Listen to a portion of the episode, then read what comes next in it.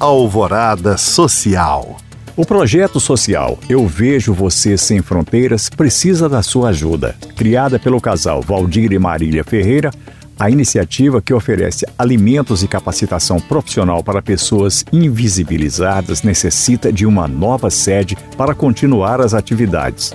Por isso, os fundadores da Ação Social organizaram uma vaquinha com o objetivo de viabilizar um local apto a receber as doações voluntárias.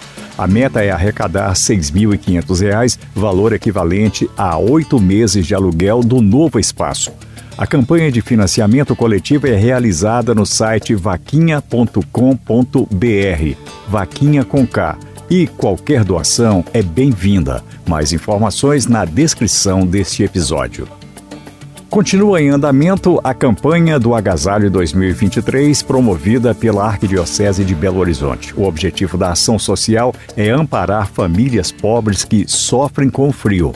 São aceitas doações de cobertores, agasalhos, toucas, meias e outras peças de vestuário que estejam higienizadas e em bom estado de conservação.